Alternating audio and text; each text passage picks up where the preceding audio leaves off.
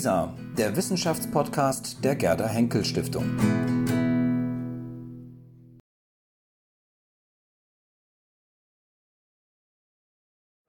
Ja, meine Damen und Herren, ich möchte Sie ganz herzlich zum zweiten Akt des heutigen Abends im Leibniz-Saal begrüßen.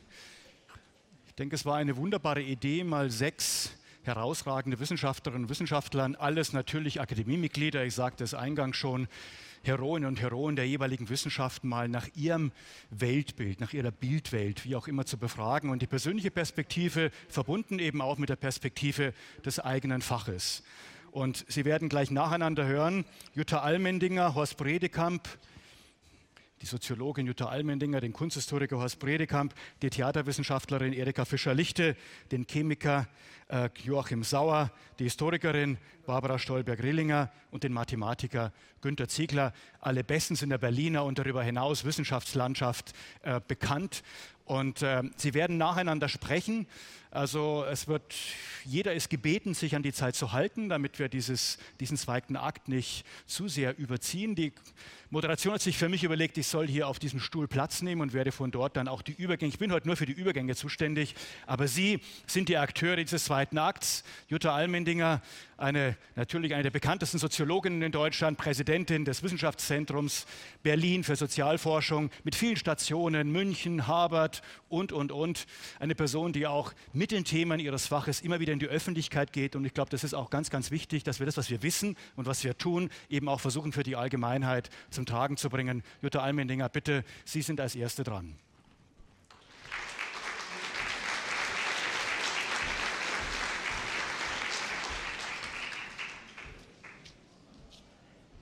Einen schönen guten Abend, meine Damen und Herren. Vielen, vielen Dank für Ihr Interesse. Und äh, ich habe eine seltene Ehre, vor der Bundeskanzlerin zu sprechen. Danke auch dafür.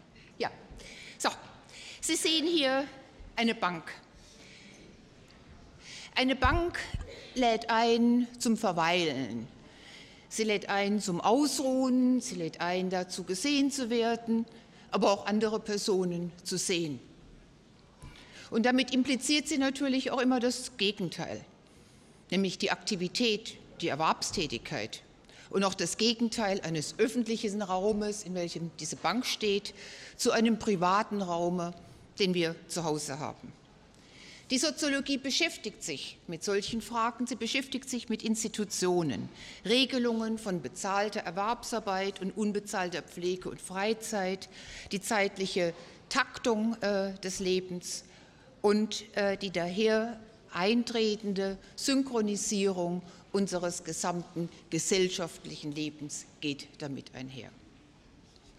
Die Bank ist Teil unseres ganzen Lebens. Ich habe es nicht richtig mitgekriegt, aber mein Leben fing damit an, dass ich in einem Kinderwagen hin und her geschoben wurde, während meine Mutter auf der Bank saß, mein Vater nicht. Es ging weiter, indem meine Mutter auf der Bank saß und mein Spielen beaufsichtigte. Später, nach der Schule, war ich oft auf einer Bank gesetzt, gesessen und äh, zog über die Lehrerinnen und Lehrer ab mit einem Rollipop in meinem Mund. Bekam meinen ersten Kuss auf einer Bank. Später, nach dem Joggen, ruhte man auf einer Bank. Die letzten Jahre meiner Mutter verbrachte ich mit ihr, wenn sie ruhen musste, auf einer Bank. Und irgendwann wird mein Sohn mich auch auf eine Bank setzen und sagen, ruh dich mal aus, alte Mutter. Das heißt, die Bank in der Sozialwissenschaft steht für die Institutionalisierung des Lebenslaufs, Sie steht dafür für die Abfolge von Kindheit, Jugend, Erwachsensein und Alter. Und sie steht insbesondere dafür, wie sich diese Übergänge jeweils strukturieren. Und sie sind natürlich in unterschiedlichen Ländern ganz unterschiedlich sozialpolitisch hochgradig reguliert. Sie zeigen auch Werte und Normen, die diese Unterschiede für unterschiedliche Personengruppen sich ganz unterschiedlich gestalten lassen. Ich habe eben schon angedeutet, es war meine Mutter, es war nicht mein Vater. Übergänge gestalten sich anders für Frauen und Männer. Sie gestalten sich anders für unterschiedliche Teile unserer Bevölkerung. Es geht auch um Ungleichheit. Die Bank steht für Interaktion und Kommunikation. Und ich wusste nicht, dass die Bundeskanzlerin da war, aber dennoch wollte ich auf dieses ikonische Bild von Angela Merkel mit Barack Obama hinweisen welches wir alle kennen in Elmau. Elmau ist wichtig.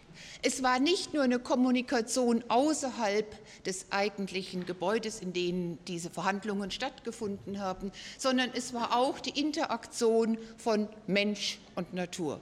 Und diese Dreifaltigkeit ist etwas, was wir sehr ernst und in den Sozialwissenschaften immer ernster nehmen. Die Soziologie beschäftigt sich mit diesen kommunikativen Räumen, sie beschäftigt sich mit Rahmenbedingungen für Vertrauen, mit Kompromissen. Sie beschäftigt sich damit, wie aus Vertrauen auch Innovation entstehen kann und natürlich auch, dass Vertrauen ein Grundpfeiler der Demokratie ist. Die Bank zeigt auch die Zusammensetzung der Bevölkerung. Die zeigt, wer sitzt auf der Bank und insbesondere, wer sitzt denn neben jemandem auf der Bank. Setzt man sich überhaupt noch hin, wenn jemand anderes auf der Bank sitzt? Neben wen würde man sich selbst setzen? Wer würde sich neben einen setzen? Die Bank zeigt insofern die Wahrscheinlichkeit der Überschneidung sozialer Kreise. Und das ist für die Sozialwissenschaften schon immer eines der brennenden Themen. Georg Simmel hat darauf mehrfach hingewiesen, dass diese Zusammenarbeit zwischen Gesellschaft und Gemeinschaft ohne eine solche Überschneidung sozialer Kreise überhaupt nicht stattfinden könnte. Letztlich ist die Bank aber auch ein Zeichen von sozialer Macht. Wem gehört der Raum? Wer hat überhaupt entschieden, dass diese Bank hierher darf? Wer entscheidet, wer auf dieser Bank wie lange sitzen darf. Wer entscheidet, mit welcher Haltung man auf dieser Bank sitzen darf. Wie lange, zu welchen Uhrzeiten. Die Soziologie steht daher auch für die Machtstrukturen, für Inklusion, für Exklusion, zeigt, wer und wer als passend gilt, dazuzugehören und wer als unpassend gilt und ausgeschlossen wird. Sie zeigt, wer Macht hat und wer eben keine Macht hat. Sie zeigt Konfliktlinien in der Gesellschaft. Ich fasse zusammen, was macht die Sozialwissenschaft?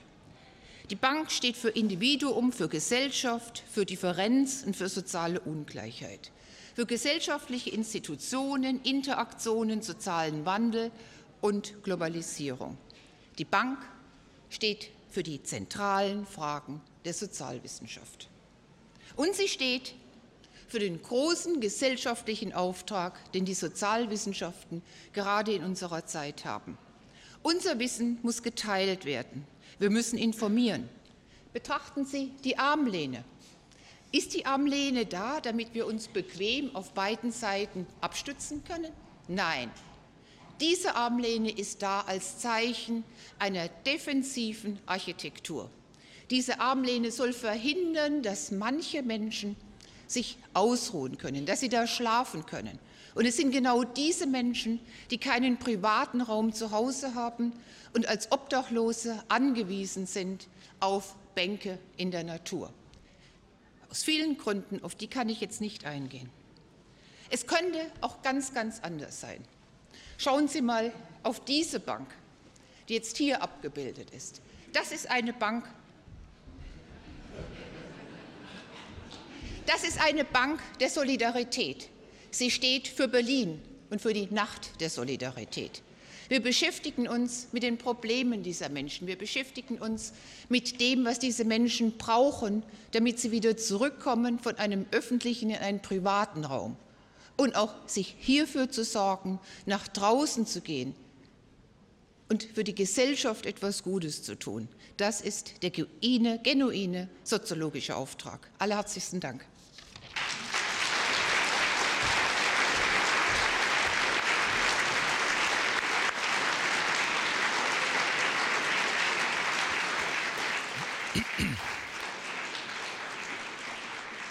Vielen Dank, Jutta Almendinger. Ich denke mir die ganze Zeit, man hätte mir eigentlich eine Bank hier hinstellen müssen und keinen Sessel. Aber immerhin, ich habe Lehnen. Und immerhin ist es auch ein, ein Medium sozusagen der Macht, denn ich muss auf die Zeit achten. Aber da haben Sie sich wunderbar dran gehalten. Der nächste Referent ist Horst Bredekamp.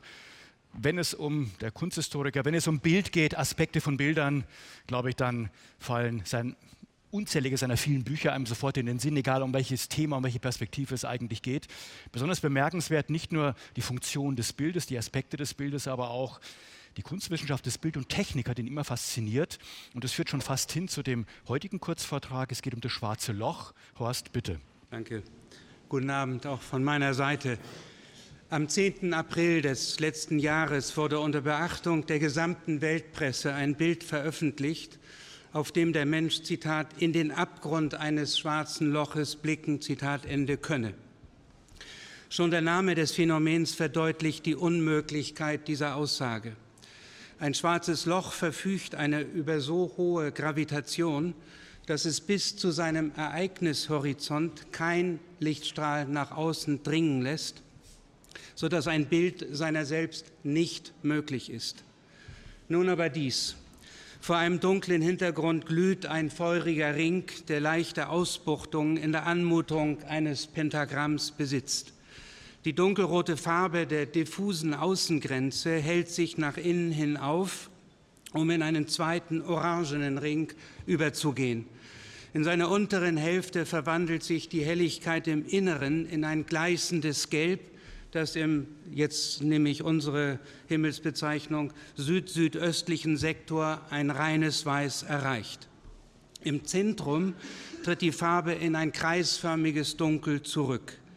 Wohl jeder Betrachter identifiziert intuitiv den dunklen Kern als schwarzes Loch mit dem Ereignishorizont, den Ring mit einem Phänomen jenseits von dessen Grenze, und das umgebende große Dunkel mit dem Weltraum. Das Bild kommt nicht aus dem Nichts. Es steht vielmehr in der Tradition des bildwissenschaftlichen Prinzips der Disjunktion. Dieses lautet, umso natürlicher ein Gegenstand der Naturwissenschaft wirkt, desto aufwendiger ist es künstlich gestaltet. Daher die Frage, erblickt der Mensch wirklich, was ihm das Zitat suggeriert? Das nächste. Galileis. Ach so, muss ich selber. Sogar mit Pointer. Ja, danke schön.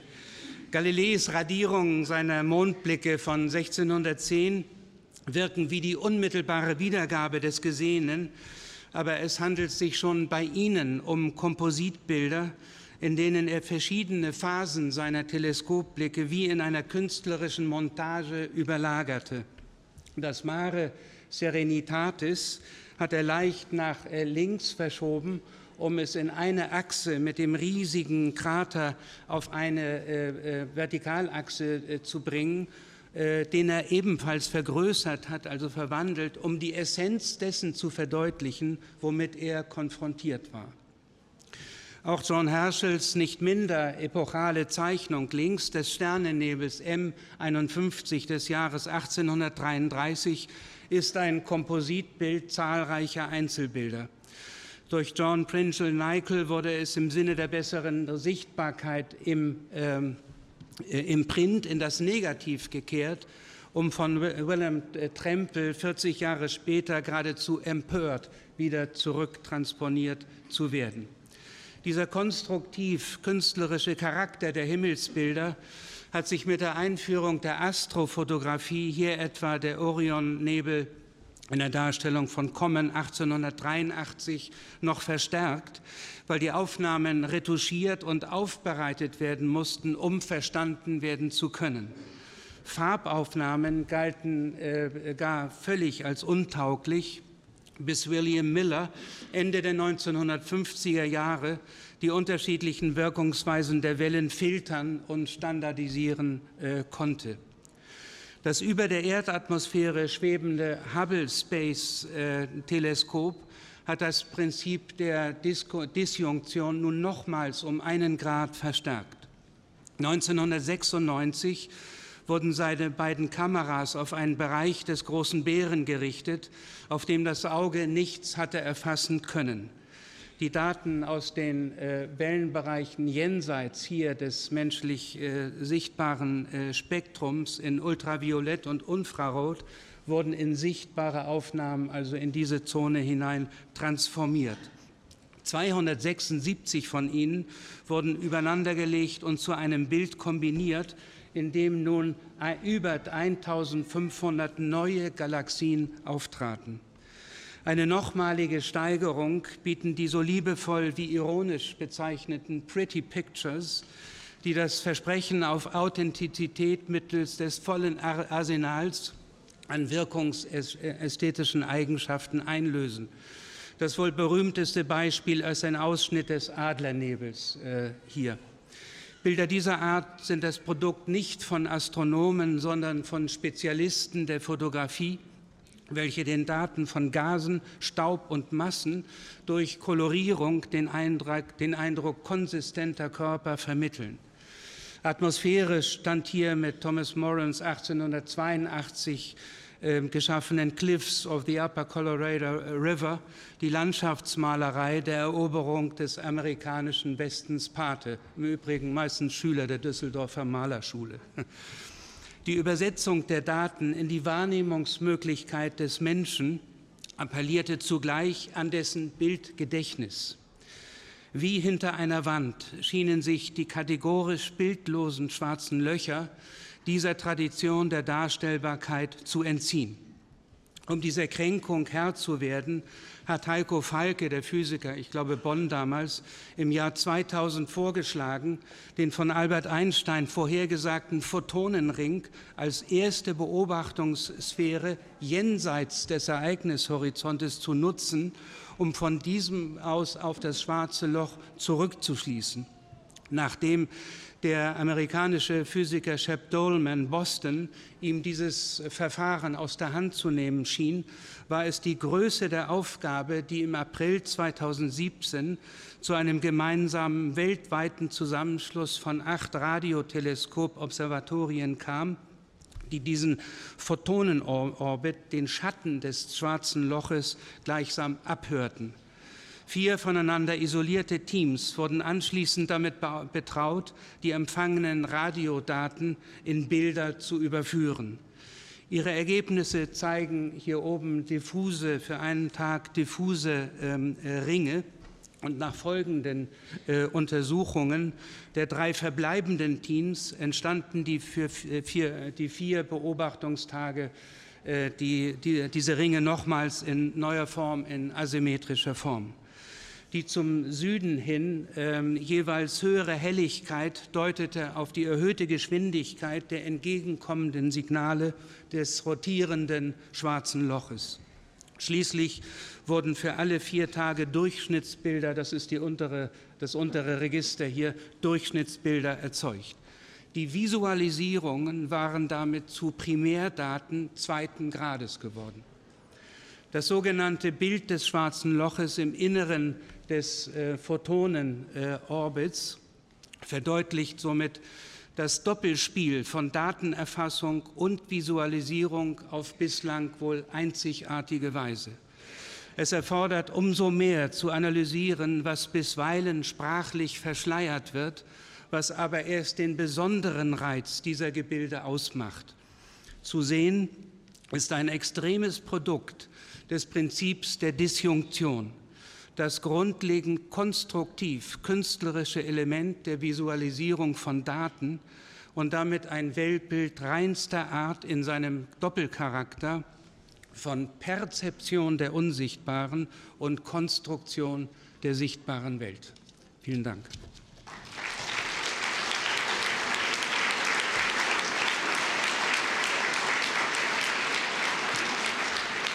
Vielen Dank. Wir müssen sofort, sofort weitermachen mit dem nächsten Schlaglicht. Frau Erika Fischer-Lichte Professuren über Germanistik, vergleichende Literaturwissenschaften und dann aber schon gefühlt seit ewig die Grand Dame der Theaterwissenschaften an der Freien Universität. Bitte, Theatrum Mundi, das Theater der Welt. Dieses Bild wurde ungefähr 1641 äh, gemalt. Ähm, es zeigt das Theater des Kardinals Richelieu in dem Gebäude, das wir heute das Palais Royal in Paris äh, nennen. Ähm, es bezieht sich auf eine Aufführung, die am 7. Februar 1641 dort stattfand, und zwar aus Anlass der Hochzeit einer Nichte des Kardinals. Die Szene selbst zeigt, es ist ein allegorisches Ballett, das vorgeführt wird. Äh, das geht über äh, die Bedeutung von Frankreichs Waffen oder die Größe von Frankreichs Waffen, so könnten wir es auch äh, nennen. Ähm, wir sehen da den Grafen von Arcourt, der die Rolle des gallischen Herkules übernommen hat. Und in dieser Rolle erlegt er nun mit dem Pfeil äh, den Adler und mit der Keule erschlägt er den Löwen. Zweifellos ein, eine klare politische Aussage, äh, die hier gemacht wird. Und äh, sie ist auch der Aufmerksamkeit einiger Zuschauer durchaus sicher. Aber merkwürdigerweise, so interessant diese Aussage ist, schauen nicht alle dahin. Die meisten gerade des unteren Ranges richten ihre Blicke auf einen Platz im Zuschauerraum. Dort sitzt das königliche Paar, Ludwig XIII. mit seiner Gemahlin Anne d'Autriche, die sich mit dem Kardinal Richelieu unterhalten während der Aufführung, wie das damals so Sitte war. Ähm, ihnen schaut nicht nur ihr Sohn zu, der Thronfolger, der spätere Ludwig XIV., sondern viele Gesichter, gerade im unteren Rang, sind auf diesen Platz im Zuschauerraum gerichtet. Hier, wo die Vertreter der tatsächlichen Macht sich miteinander unterhalten. In diesem Bild sehe ich in gewisser Weise ähm, exemplifiziert das Weltbild meines Faches der Theaterwissenschaft. Es ist das Theatrum Mundi oder Theatrum Vitae Humane, das Theater der Welt, das Theater des menschlichen Lebens und der Gesellschaft, was hier vorgeführt wird. Dabei sind äh, drei Bedeutungen dieses Begriffs für uns ausschlaggebend. Das eine ist in der Tat das äh, Theater als Abbild und Sinnbild des menschlichen Lebens. Das nächste das Theater der Welt und das dritte die Welt als Theater. Ich beginne kurz mit dem ersten. Äh, wenn wir Theater vor Augen haben, meinen wir in der Regel Kunsttheater, in diesem Sinne Theaterwissenschaft als eine Kunstwissenschaft. Da geht es darum, dass Schauspieler bestimmte Rollen übernehmen, die sie vor den Augen der anderen spielen und die Zuschauer mit ihren Reaktionen wirken auf sie ein, sodass wir im Grunde zwei Gruppen von Spielern haben, die Schauspieler und die Zuschauer, und zwischen denen wird etwas verhandelt. Das zweite wäre das Theater der Welt. Das heißt, dieses Theater gibt es ja nun nicht nur in unserer eigenen Kultur oder auch wenn wir sagen europäische oder westliche Kultur, wie auch immer, das gibt es überall auf der Welt. Und folglich muss sich die Theaterwissenschaft mit dem Theater, beziehungsweise muss, sie darf sich mit dem Theater der ganzen Welt auseinandersetzen. Was natürlich einzelne Forscher allein gar nicht können, auch nicht wir hier, die wir hier, hier äh, sitzen und äh, das Fach in Berlin betreiben, sondern dazu bedarf es der Zusammenarbeit mit den Theaterwissenschaftlern aus aller Welt, wie es zum Beispiel durch das schöne Programm der Käthe Hamburger Kollegs möglich geworden ist, was wir hier in Berlin eben auch haben. Ähm, damit komme ich jetzt zu dem dritten Punkt. Die Welt als Theater. Das war vor allen Dingen im christlichen Europa zunächst mal ein religiös konnotiertes Bild. Gott, der große Spielleiter, verteilt die Rollen an die Menschen. Rollen verstanden im Sinne des jeweiligen Standes, dem man zugehört. Es kommt nicht darauf an, welche Rolle es ist. Es kommt darauf an, dass man die Rolle, die einem zugeteilt ist, möglichst gut spielt. Gott schaut zu. Er ist der oberste Zuschauer. Dann und wann interveniert er auch in das Spiel. Nicht immer ganz sichtbar. Und am Ende des Spiels belohnt er die, die ihre Rolle gut gespielt haben und bestraft die, die das nicht so gut gemacht haben. Ähm, Gleichzeitig um diese Zeit, eben auch im 16. und 17. Jahrhundert, haben wir eine merkwürdige Verwendung des Begriffs Theaters als Buchtitel. Äh, zum Beispiel ähm, das äh, Theater äh, der Orbis Terra, Theatrum Orbis Terrarum, also ein geografisches Buch. Theatrum benutzt als ein Begriff, der Wissen vermittelt. Auch das geht in das Ganze mit hinein. Aber jetzt zum weiteren Verlauf des Welt als Theater. Spätestens seit Kant ähm, sind Philosophen und Soziologen immer wieder davon ausgegangen, dass das gesellschaftliche Leben daraus besteht, dass, die bestimmte, dass man bestimmte Rollen übernimmt die man vor anderen spielt und worauf andere reagieren. Das ist nun ein ganz weites Feld, das ist ein interdisziplinäres äh, Feld, was sich nicht die Theaterwissenschaft sozusagen anmaßt, allein unter den Nagel zu reißen, äh, sondern es muss interdisziplinär von den verschiedensten ähm, Wissenschaften gemacht haben. Um hier keine Verwechslung entstehen zu lassen, wurde in der Theaterwissenschaft dafür der Begriff der Theatralität geprägt, im Unterschied zu dem des Theaters. Damit kehren wir zurück zu unserem Bild. Auf diesem Bild ist beides wunderbar dargestellt. Wir haben das Theater als Abbild und Sinnbild der Welt auf der Bühne und wir haben Theatralität. Nicht so, wie Brecht sich die Straßenszene vorgestellt hat, aber ganz ähnlich, wo die Vertreter des politischen Lebens eine Szene darstellen vor den Augen der anderen. In der Tat, das ist das Weltbild unseres Faches, was Sie hier sehen. Dankeschön.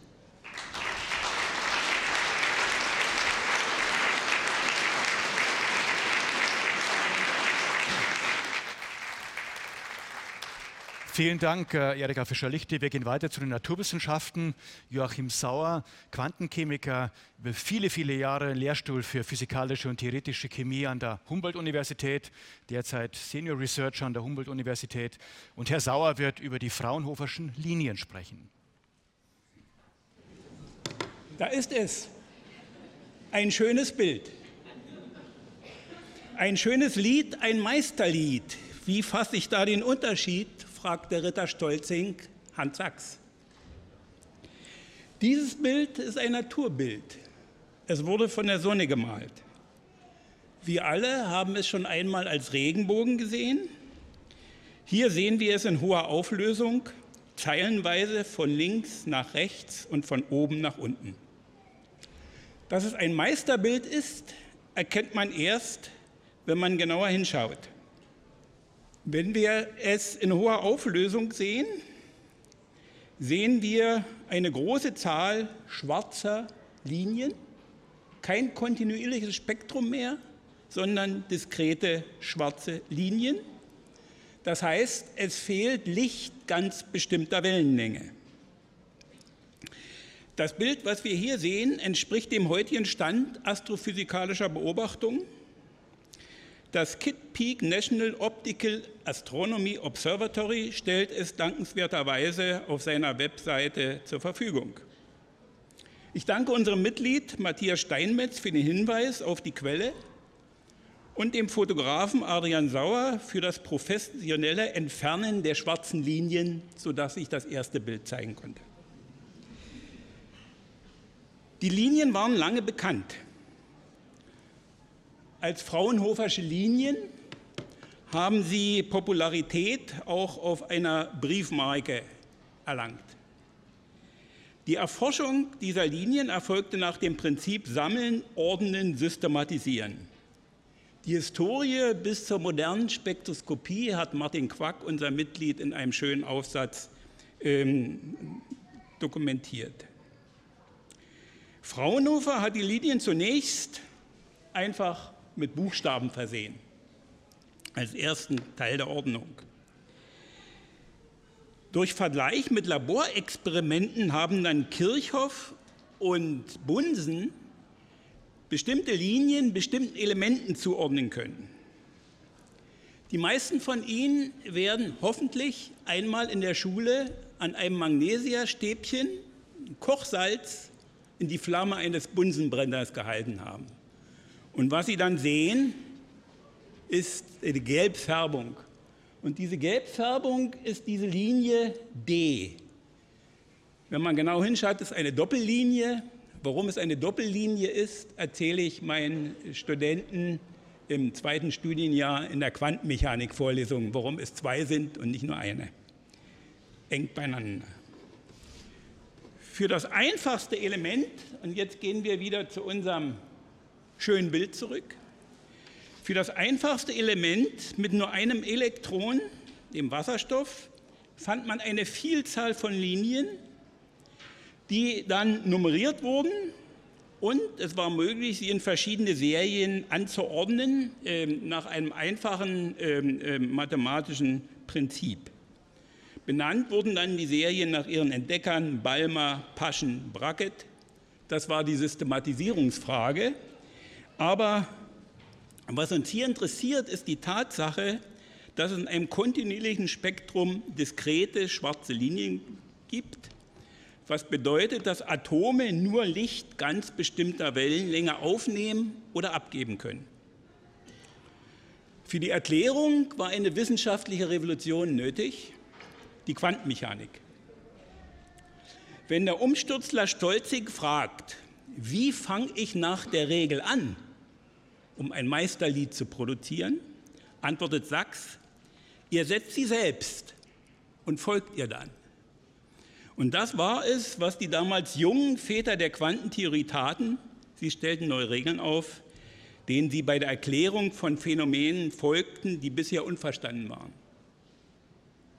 Der junge Dirac, 30-jähriger Nobelpreisträger, schrieb in einem Aufsatz, die Quantentheorie, die Theorie der chemischen Bindung ist nun fast vollständig. Die Gleichungen sind bekannt. Die Schwierigkeit ist nur, dass die Gleichungen zu komplex sind, um gelöst zu werden. Und das versuchen Quantenchemiker bis heute, und zwar äh, sie auf immer komplexere Probleme anzuwenden und damit äh, chemische Probleme zu lösen. In der Musik geschah Anfang des 20. Jahrhunderts das Gleiche. 1907 gilt als Jahr der Schönbergschen Durchbruchs zur Atonalität. Im Sinne des Satzes, wie fange ich nach der Regel an, ihr setzt sie selbst und folgt ihr dann, sah Ernst Krenneck in der Freiheit der Axiomsetzung das essentielle Element der Moderne in der Musik, wofür dann Schönbergs Zwölftonmusik das Beispiel par excellence wurden. Setzt eine Regel und folgt ihr dann. Die Moderne gibt es natürlich in der bildenden Kunst, darüber will ich jetzt nichts sagen. Ich will aber darauf hinweisen, dass die Architektur des Bauhauses ebenso dazu gehört wie Le Corbusiers Bauten. Das Ulmer Design, das über die Braunschen Elektrogeräte bis hin zu dem Apple-Computer, den wir benutzen, in unserem Leben sichtbar ist und natürlich auch das Design des VW Golfs gehört zu dieser Moderne. Durch die Quantenmechanik wird dieses Bild zum Ausdruck des Weltbildes der modernen Naturwissenschaft und zu einer Weltanschauung. Darüber hinaus zum Ausdruck der Moderne des 20. Jahrhunderts, die für eine ganze Epoche steht. Es ist das Bild der aufgeklärten Welt, das mir gefällt. Und ich stelle fest, alles, was mir an der Welt nicht gefällt, gehört zur Postmoderne. In der die Oberfläche wichtiger wird als die innere Struktur, in der die Rationalität der Beliebtheit weicht, in dem die Pluralität der Wahrheiten die Suche nach der Wahrheit ersetzt. Das Kuriose ist, aber vielleicht ist doch auch immer so, dass die Moderne erst die Grundlagen der digitalen Welt geschaffen hat, ohne Quantenmechanik kein Transistor, in der die Postmoderne gedeiht. Vielen Dank.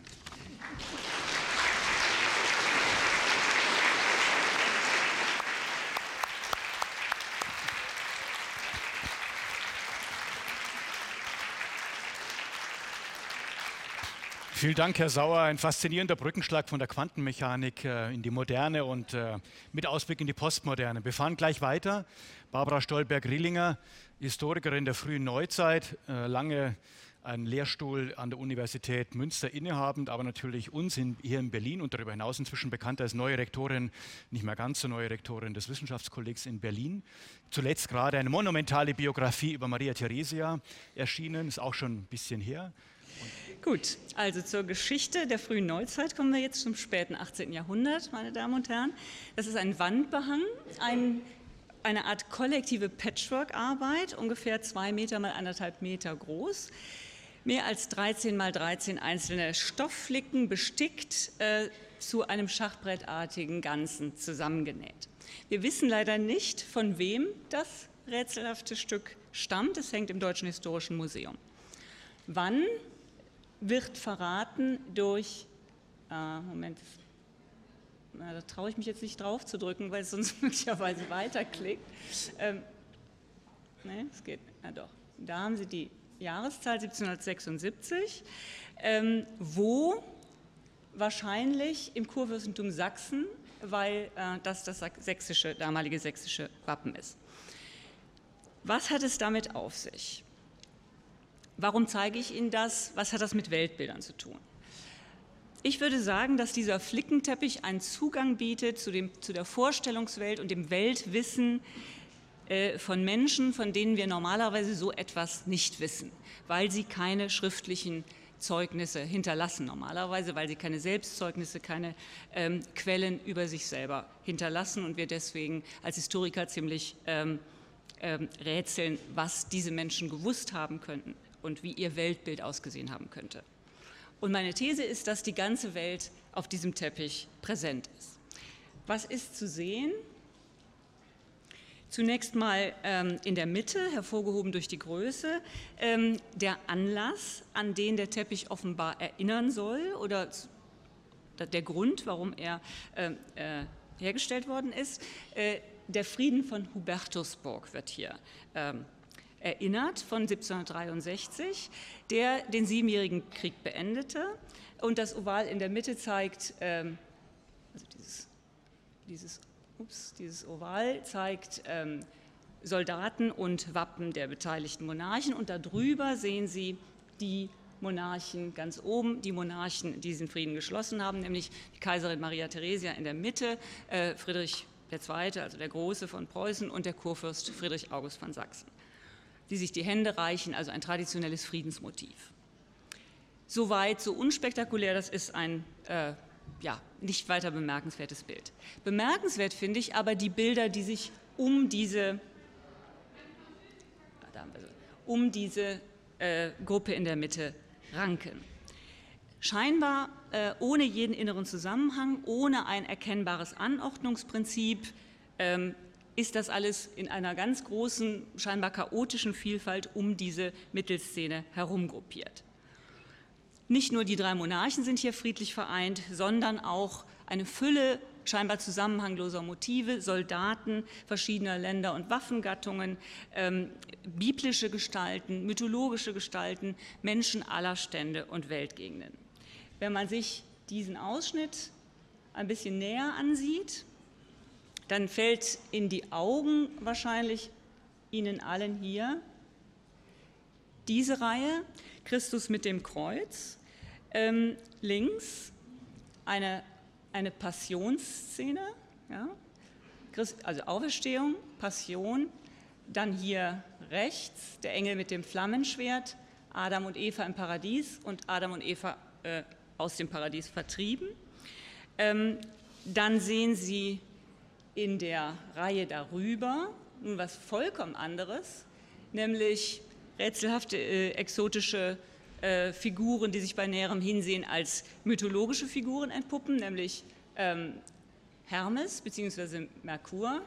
Äh, dann in der Mitte so eine äh, dionysische Szenerie, hier Amor und so weiter. Also was vollkommen anderes. Darüber sehen Sie eine Reihe von äh, Türken offensichtlich, also Reitern, die durch Turbane als Türken gekennzeichnet sind. Ganz unten am Rand sehen Sie eine Reihe äh, etwas rätselhafter Figuren, die ich nicht hundertprozentig erklären kann, möglicherweise ähm, Franziskaner, möglicherweise Jesuiten, äh, in der Mitte auf jeden Fall zwei Mohren, ähm, hier vielleicht Asiaten, das äh, müssen Kostümkenner äh, entscheiden. Also scheinbar eine verwirrend chaotische Vielfalt. Aber bei genauerem Hinsehen wird klar, und das wäre meine These, dass es sich tatsächlich um ein relativ geschlossenes und vor allem universales Weltbild handelt.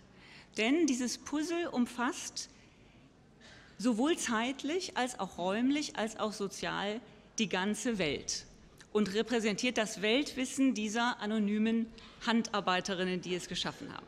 Die Teile repräsentieren ein Ganzes zeitlich ein Ganzes, weil es die ganze Heilsgeschichte, die christliche Heilsgeschichte umspannt, vom Anbeginn der Welt, Adam und Eva, über die Passionsgeschichte bis zur Gegenwart diesen drei Monarchen und dem Friedensschluss von Hubertusburg.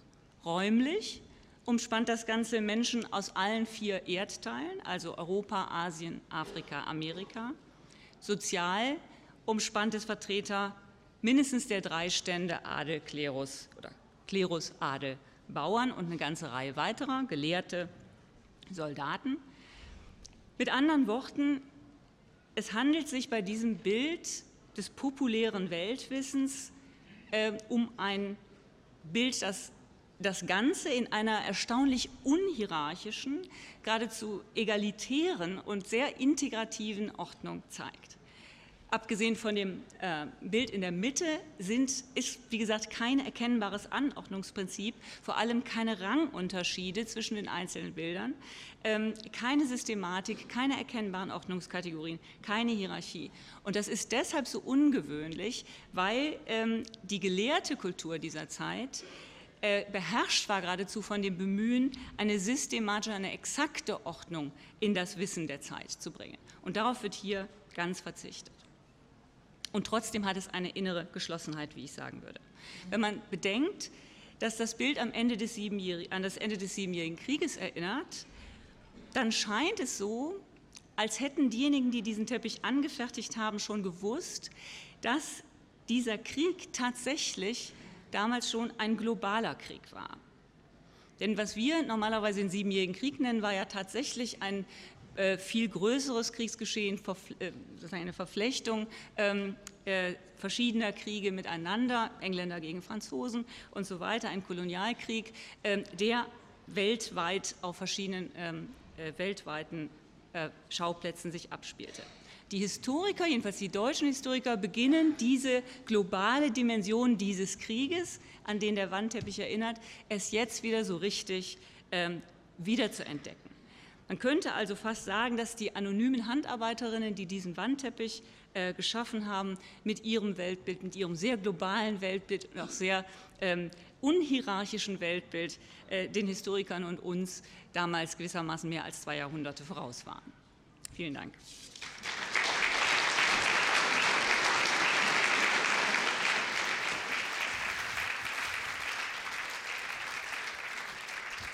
Ja, vielen Dank, Frau Stolberg-Rellinger. Wirklich eine faszinierende Deutung dieses Teppichs und faszinierendes Wissen der damaligen Zeit. Man muss auch dazu sagen, aber klar, im Zentrum dieser Welt stand das Wappen Sachsens. Dann war die Welt auch, dann war die Welt auch in Ordnung. Wir kommen zu dem letzten Schlaglicht. Günter Ziegler, Präsident der Freien Universität, hochdekorierter Mathematiker, beschäftigt sich mit diversen Projekten der diskreten Geometrie, was auch immer das ist, äh, der topologischen Algebra. Ähm, und er wird sich mit dem Thema, was sich ja hier, ein Kreis schließt sich mit dem Bild hier auf dem Flyer, eben auch Alexanderplatz, er wird sich mit dem Alexanderplatz befassen. Bitte, Herr Ziegler. Ähm, ja, herzlich willkommen. Ähm, es ist komplizierter. Hier ist das Bild, das ich Ihnen mitgebracht habe als Weltbild. Und was dieses Bild ist, ähm, könnte man jetzt auch anfangen zu interpretieren. Und ähm, da kommen Sie jetzt ins Spiel. Wir machen daraus einfach ein kleines Quiz. Ist das, was hier gezeigt wird, A, ist das Pop Art? B, ist das ein Computerspiel? C, sind das Mobilfunkzellen? Oder D, ist es Berlin Alexanderplatz? Wir können jetzt einmal ganz kurz durchgehen. Wer sieht hier A, Pop Art? Hände hoch, nicht viele. B, Computerspiel. Sie trauen sich alle nicht oder Sie glauben es vielleicht auch nicht. Am Ende sind ohnehin alle vier Antworten richtig. Ähm, das gehört eben auch zum Weltbild dazu, dass es viele, ähm, viele Interpretationen hat. Zunächst mal Antwort A, ja, das ist Kunst, das ist farbenfrohe Pop-Art. Wo kommt es her? Warum die strahlenden Farben? Weil man mit den Farben einfach hier auch mehr sieht. Der Künstler ist Hans-Florian Gerdes, Jahrgang 1978, hier in Berlin geboren, Goethe-Gymnasium an der TU Berlin Mathematik studiert. Das Bild stammt aus seiner Arbeit an der Doktorarbeit im, am Zuse-Institut Berlin im Rahmen eines Projekts des Mathion über Optimisierung, Optimierung in der Telekommunikation, Planning the UMTS Radio Interface am DFG-Forschungszentrum Mathion, damals unter der Leitung des ähm, ZIP-Präsidenten und TU-Professors Martin Grötschel, jetzt Akademiepräsident, und Dr. Andreas Eisenblätter. Es ist also aus der Promotion von Hans-Florian Gerdes ähm, im Jahr 2008 an der TU Berlin, findet sich dann auch in der publizierten Version, allerdings ganz klein und in Schwarz-Weiß und auch nicht Open Access. Die bunte Version ist die, die er für Vorträge verwendet hat, weil man gedacht hat, daran sieht man was. Antwort B, ja, das ist ein Computerspiel, hinter dem wie bei vielen Computerspielen sehr viel Mathematik steckt. In seinem Projekt hat Hans-Florian Gerdes damals gezeigt, wie man mit fortgeschrittenen mathematischen Methoden die Kapazität von Antennensystemen für die Handytechnologie und das war das, was damals 3G oder eben UMTS hieß, stark verbessern kann. In seiner Dissertation zitiert er gleich in der Einleitung, es sei wohl bekannt, dass durch gute Planung die Investitions- und Betriebskosten von Antennenanlagen um bis zu 30 Prozent gesenkt werden können. Wenn man jetzt die Milliardeninvestitionen zählt, die damals in UMTS Lizenzen reingegangen sind, dann ist klar, dass solche Einsparungen wirklich was bringen.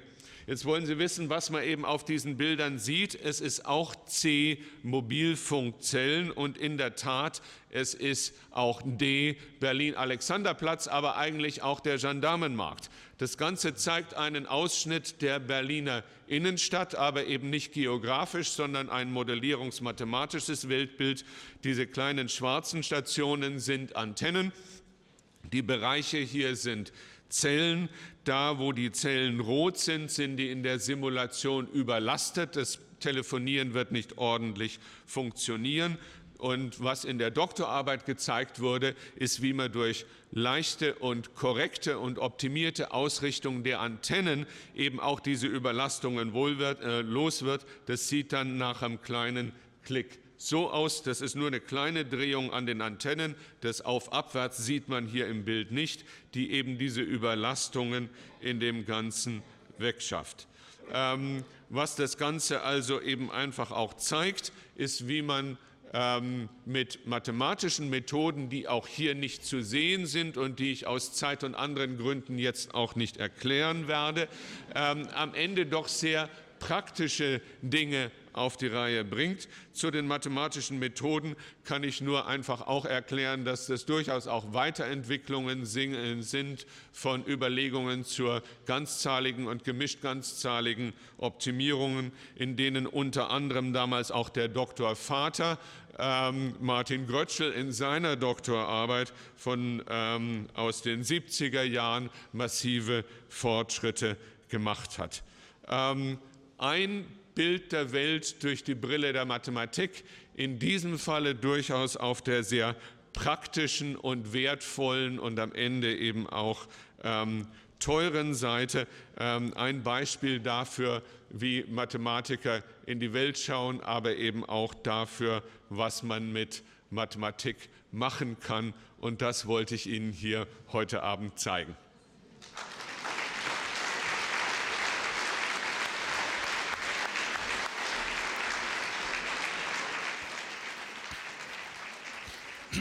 Ja, vielen Dank. Günter Ziegler ist schon bemerkenswert, wie man von einer mathematischen Dissertation dann zu Pop Art kommen kann. Also wenn es mit der Mathematik mal nicht klappt, dann kann man auch mit Kunst sein Geld verdienen. Meine Damen und Herren, das war nicht das Weltbild der BBAW, aber das waren sechs Bilder auf die Welt von sechs Persönlichkeiten der BBAW. Ganz herzlichen Dank. Ganz besonders von mir auch als Moderator. Sie haben sich fantastisch in die Zeit gehalten. Super, höchsten Respekt. Ich dachte, das schaffen wir nie. Wir sind sogar ein bisschen früher fertig. Wir machen eine kurze Pause und dann geht es weiter. Aber ich glaube, hier diese sechs Vorträge, das Kaleidoskop, nicht jeder einzelne nur für sich, sondern das Spektrum, das ein Kaleidoskop von Weltbildern ergibt, das war das Bemerkenswerte.